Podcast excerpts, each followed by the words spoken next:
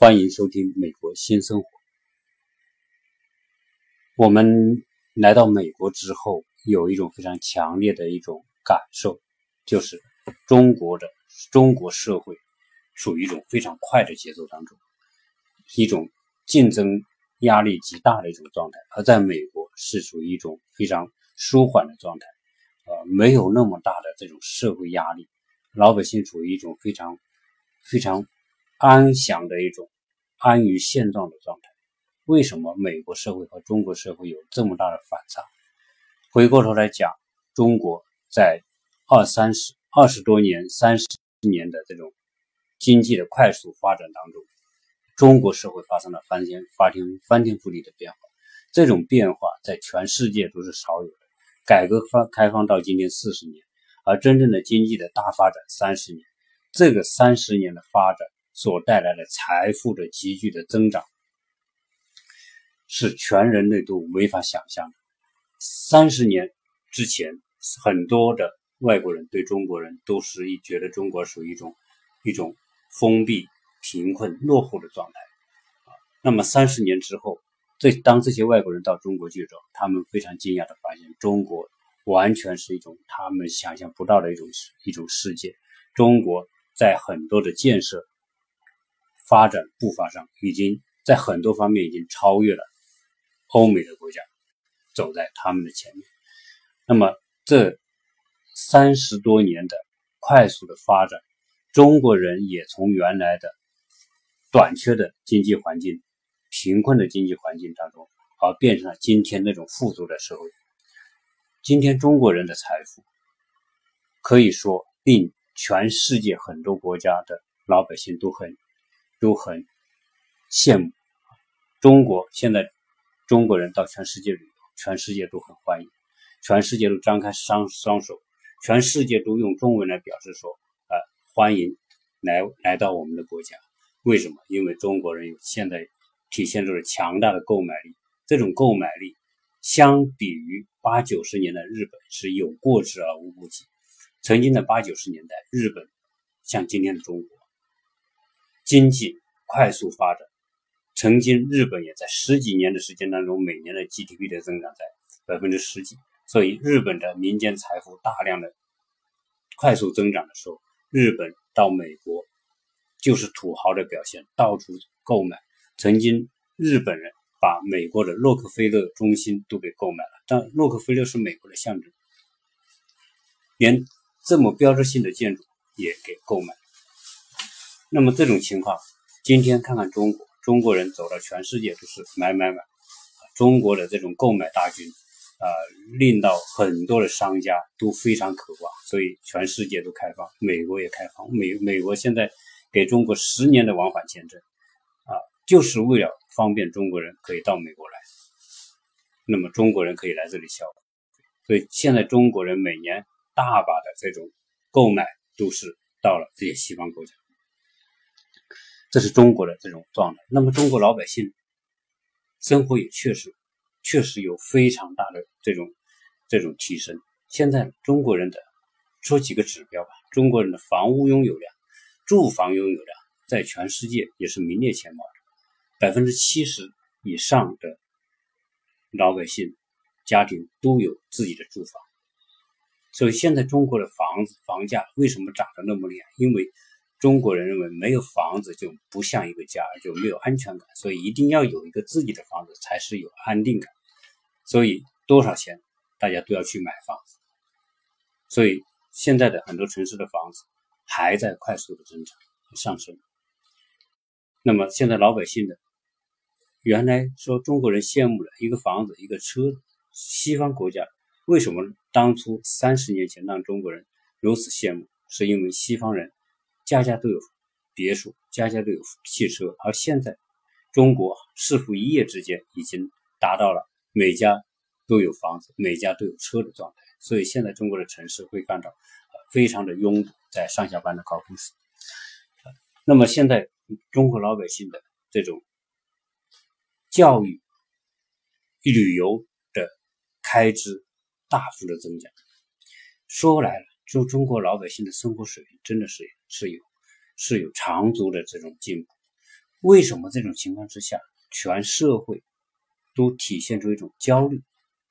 为什么停不下来？为什么很多人已经二三十年的打拼之后，已经积攒了很多的财富，为什么还在那么努力的拼搏？这个问题是令所有的中国人是需要去思考，这也令很多外国人不解。像美国人没有中国人那么多钱，他也没有什么积蓄，但是他他活得很悠闲。而为什么中国人从财富，中国人来美国买房子，分分钟可以拿出现金？几十万、几百万的现金美金来购买一个房子，在美国人普通老百姓看来是不可想象的事情。为什么中国人这么多的钱？但是这么有这么多钱的中国人，为什么内心没有一种安定？我想这个问题是所有人可能我们作为中国人都心里都清楚，但是否又不是那么清楚？中国人在努力的拼搏。是到底是为什么？我想，与其说是追求成功，不如说是在追求一种安全感。那么，作为中国人，认为什么才安全？拥有财富，拥有足够的财富，大家才认为是安全。所以，大家努力的去创业，想快速的积攒财富。当真的这一步实现之后，还是没有安全感，大家还是内心有焦虑，觉得有这么多钱了，有这么多财富了。为什么还是停不下来？因为中国人处于的这种内心状态。那么中国人信仰什么？可以说中国人没有信仰，没有真正意义上的宗教层面的。那么中国人没有这种信仰情况之下，那他内心用什么来获得安宁？就是说。我要有更多的财富来，才我才能觉得内心是有安全感。好，但是人是否真的拥有财富就一定会内心安宁呢？也不是，恰恰相反，财富越多的人内心越焦虑，越缺乏安全感。为什么？当他拥有很多的几千万、多少个亿的财富的时候，他不会把这些财富放在银行里面。他一他因为他现在的通货膨胀的年代，这些钱放在银行。他就是在缩水，在在损耗，他不想让他的资产损耗和缩水，他一定要去投资。所以呢，有钱越多的人，他一定去投更多的项目，投更多的项目意味着他需要更多的竞争，他期待这些投资是成功的，他要焦虑，他要关注这些这些投资。那所以，当他投资更多的项目的时候，就发现，事实上来说，他有这么多的资产，并不等于这些财富是安全的，因为这些财富分分钟可能因为投资失败而化为乌有。所以，现在我们所看到的中国的那么多成功的企业家，那么处于风口浪尖间的那些那些那些大咖，那些非常成功的那些资本家，他们实际上。当他拥有几百亿、上千亿的财富的时候，实际上，与其说他是在操控这些财富，不如回过头来说，他是被这些财富绑架。因为财富有他自己的规律，财富有他自己的这种需求，这些资产有他自己的需求，他是需要增值的。所以，这回过头来，这些成功的商人，回过头来，事实上是被他拥有的资产所绑架。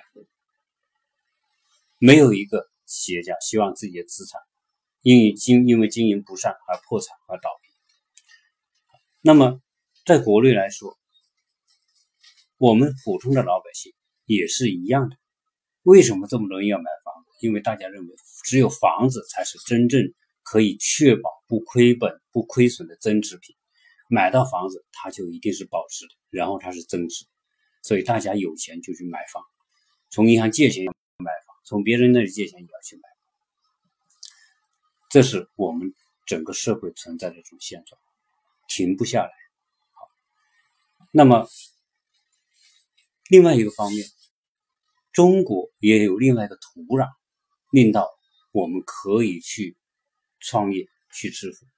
在关于创业问题上，中美有好大的差别。在美国，美国为什么它和中国整个社会形态有如此大的差别？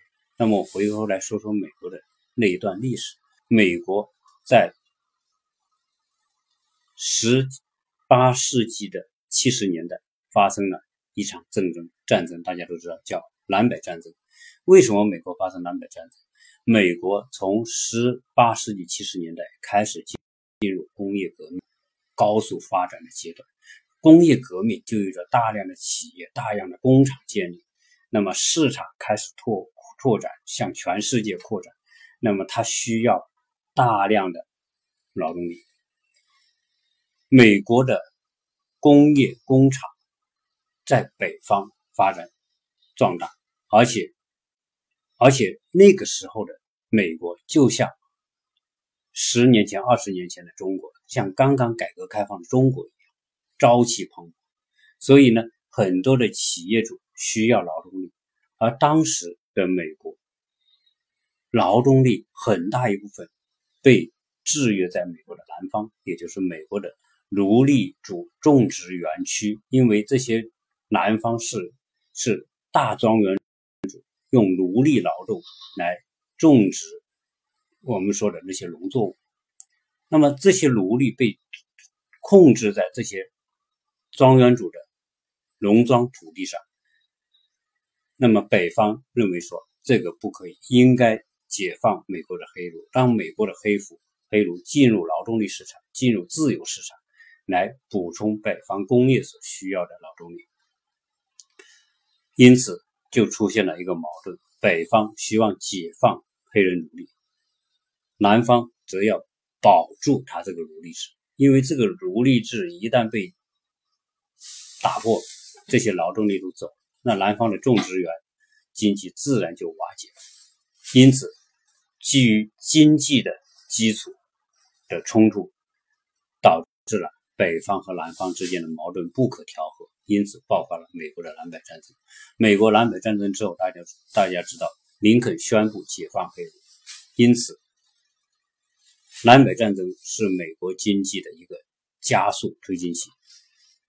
大家今天会看到，在北方，在美国的东北部的很多的大城市，拥有很多的非洲裔的人。为什么当时的？奴隶主种种种植园经济在南方，而当时按理来说，应该南方的黑人才多才是对的。为什么北方反而现在北方黑人多？就是因为南北战争，黑奴获得解放之后，他们就要逃离压迫剥削他们的奴隶主庄园，他他要到北到自由市场去寻找工作，所以大量的人黑人。从南方迁徙到北方，导致今天我们看到的非洲裔的人在北方，在东北，甚至比南方还多。当你今天你到美国的东南部，东南部那些原来最传统的蓄奴州啊，比如说佛罗里达呀、乔治亚州、南卡拉罗拉、北卡拉罗拉这些州，会看到反而导致有很多白人的比比例，人口比例反而是很高的，有很多镇。有很多市，那么可能大部分都是白人。那美国从南北战争之后经济快速发展，那么从从十八世纪的七十年代到十八世纪末期，美国的工工业成为快速发展，而且超过英国，成为全世界最大的制造国。那么美国的。美国，那从那个年代开始，那么一直经济发展，它是一个，它是一个相对来说稳定的增长。它从南北战争一直到第一次世界大战、第二次世界大战，那么以及到后面的科技革革命、第三次工业浪潮，这一些美国经历一百七八十年的这种工业革命的过程。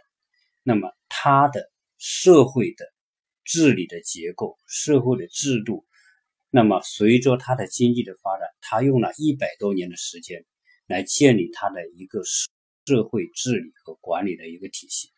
那么，美国人现在你会看到这一百多年，他不断的完善他的法律，不断的完善他的福利制度，完善他的教育，那么完善他的整个社会管理的方方面面的东西。那么从原来的不平等，比如说白人和黑人之间的不平等，到今天美国变成一个真正意义上的。比较自由和比较平等的这种状态，现在也没有明显的所谓的种族的歧视，大家工作、生活都是不管什么族裔的人，大家都在一起啊，成为一种就是就是成为一种比较平和的状态。那么这一百多年，美国的制度。也在同步的发展。那么，制度的发展为经济的社会的稳定创造了条件。那今天的美国已经从发展阶段一百多年后，已经变成一个相当相当成熟的社会。那么，成熟到什么程度呢？就是美国的传统产业已经相对固化。我说的传统产业，就是衣食住行，普通的衣食住行。这些领域里面，你去看到，当你在美国生活的时候，你去购买东西，你你你就会发现，众多的分布在人们生活的各个区域的那种商业中心，你要的东西都是在超市里面购买，不管是从食品、药品、建材、衣服、汽车等等，你所能需要购买的东西，都有大型的超市。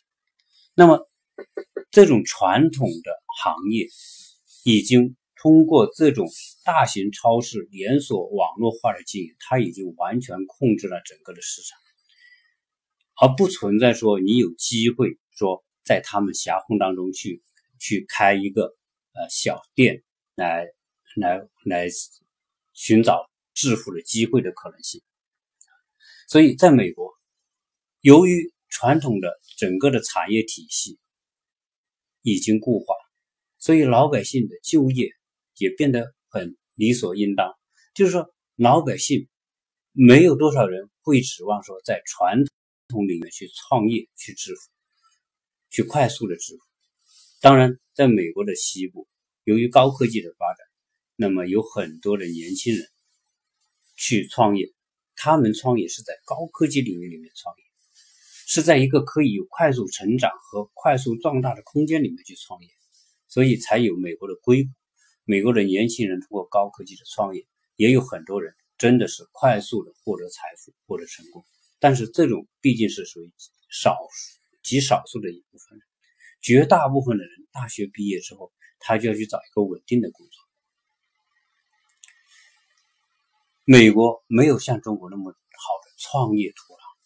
因为他的社会已经相对固化，你要去，如果一个美国的年轻人要在美国的传统行业去创业，他是很难成功的。为什么这么讲？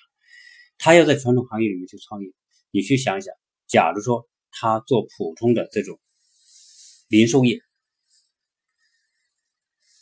当一个美国的这种老板比当一个中国的老板那要悲惨很多。为什么？你看它的成本，它的租金成本、人工成本、福利成本、法律风险是非常高的。那么在这种情况下，它的利润又已经很低。你去想想，超市的利润有多高？大型的连锁超市的利润都是很低的。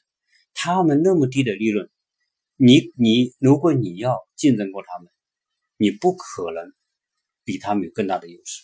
所以，一个年轻人或者一个人要在美国的传统行业去创业，你不可能有很高的利润。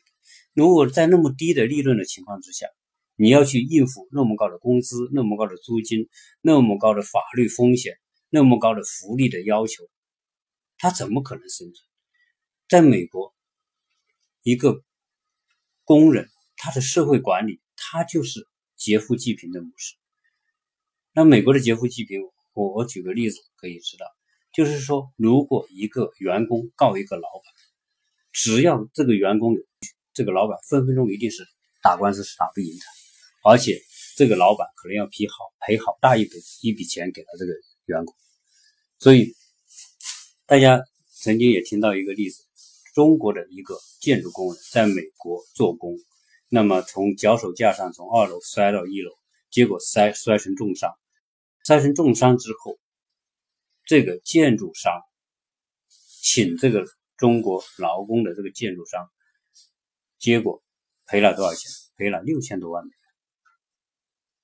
那如果一年当中发生几件这样的事情，这个这个建筑商可能就要破产。所以，在美国当老板真的不是一件很好玩的事情。所以，美国人大学毕业之后，他就去找工作啊，因为众多的这些常规的工作岗位，你去找一份稳定稳定的工作，可能你就稳定的收入，你就能够把生活做基本的安排，你生活就没有什么问题了啊。所以，为什么？在美国，特朗普上台之后，他会说要提高多少多少的就业岗位，就业岗位就代表这个社会的稳定，代表老百姓对这个政府的满意度。为什么马云到美国来？哎，他还跟特朗普谈，他要通过阿里巴巴的平台，为美国的众多的中部的中中小。中小的呃这种这种农场解决产品销路，从而带动说我要给美国创造一百万的就业机会。哎，特朗普就高兴了，我也接见你，然后跟你跟你很客气啊，好，所以在美国，年轻人找一份稳定的工作是他们最大的愿望，而不是一出来之后就创业。所以，美国这种固化的这种这种行业固化、商业体系固化、生产体系的固化、流通渠道的固化，所以很难有大量的这种创业的空间和创业的机会啊。这就是说，美国的这种现状，它一百多年之后，就像一个东西，它已经变得非常成熟。那么，年轻人会想。既然是这样一种社会，我还创什么业？我就直接找工作啊！所以美国人大学毕业之后，大部分人就是要去找一份工作。好，那回过头来看看中国，中国有大量的创业机会。这个在四十年前就开始。四十年前的时候，当万元户，只要胆子大一点的，脑子灵活一点的，很多人在那个时候就成了万元户。那个时候跟你的运没有关系，跟你的胆量和眼光有关系。啊四十年前，我们说万元户让人羡慕。那么今天看看，今天我们政府仍然在鼓励大众创业、万众创新。为什么这么做？是因为中国的环境，因为中国的发展太快了，在三十多年的时间里面，从一个非常贫困的状态发展到今天如此繁荣的程程度。那么为什么？原因是因为中国人。本来就很勤劳，中国人本来就缺乏安全感，中国人本来就希望改善生活，希望能够变得富有。那么，同时，中国的社会结构在经济发展当中快速的改变，社会结构改变给很多人带来了市场机会。为什么这么讲？因为我们。最初在远海所建立的那些加工企业需要劳动力，所以很多中国的那些农民就离开土地，到了这些加工企业去做出口加工。那么慢慢的，有很多人说：“，我有机会，我就自己去创业。”为什么？你去想想，大量的人从内地来到远海，在这个过程当中，会不会产生很多机会？很多人就会说，做这些人的服务业。这些人从内地到远海来淘金，那么又有很多人为这些淘金的人来服务，所以各种各样的服务业。那么你有能力可以开工厂，为别人做配，一个产品需要众多的配套，所以你会看到一个大的鞋厂后面就有跟着多少多少的这种供应商，一个大的电子厂有多少供应商，一个大的电器厂后面有多少供应商。那么有这么多的工人，是不是需要很多的服务？所以各种生活服务的人，小开小店的，开发廊的、开洗衣店的、开士多店的、开幼儿园的。总之，只要社会结构快速变化，就会带来大量的机会。好，所以在中国，我们会看到，不管在哪些城市，我们都会看到众多的中小企业。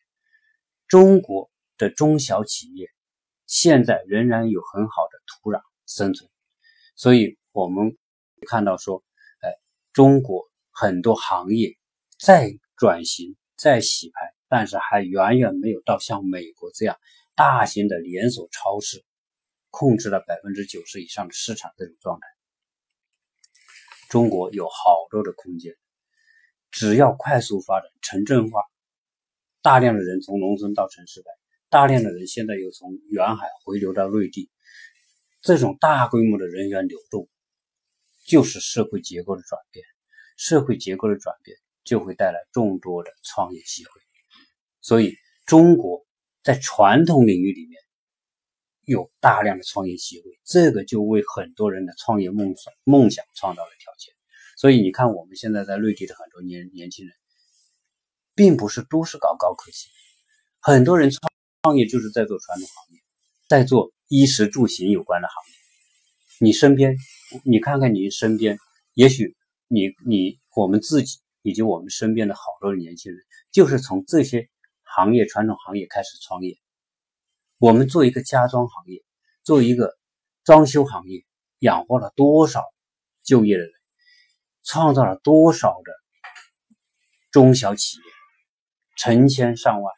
这个在美国是不可想象的，绝对没有这种可能性的。你要买建材，你要开个建材店，也有些小建材店，几乎不太可能像中国那样发展。大家已经达成共识，我要买建材就去建材连锁超市，我要买食品去食品连锁超市。你要开个小店，做点小生意，能够糊口，但是想快速发展没有可能。但是在中国，我们一个家装领域里面，从装修公司、设计师到材料供应商到做服务的。多少人在这个领域里就业？中国这三十年房地产发展所带来的就业和创业的机会，全世界都绝无仅有。所以，中国的衣食住行这几个领域里面，传统领域里面，由于快速的成长，人们的需求从原来没有到快速的获得这种财富，获得这种物质上的享受而带来的。众多的这种岗位，众多的创业所形成的精彩纷呈的中国中小企业，中国中小企业也因为有中国众中小企业，才会有像阿里巴巴这样的平台的诞生。那么阿里巴巴这样的平台的诞生，又激发了更多的人创业。这是中国的市市场现状。中国的社会结构和美国结构一个巨大的差别，那么这个差别会延伸延伸出后面我们讲的为什么美国人他可以很平和的靠着工资去去生活，而中国人有很多的财富仍然停不下来，获得财富也没有时间去享受财富、享用财富，为什么会有这么大的差别？那么这个后面就会想到。美国人的生活的幸福指数和中国人生活幸福指数的巨大的差别，这种差别和财富的多少没有必然的联系，而和整个的社会结构、人们的观念有巨大的差别有关。那么今天呢，先谈这一部分，这个话题我认为特别有兴趣，所以呢，我会拿几个章节来谈。那么今天先谈到这里。谢谢大家收听。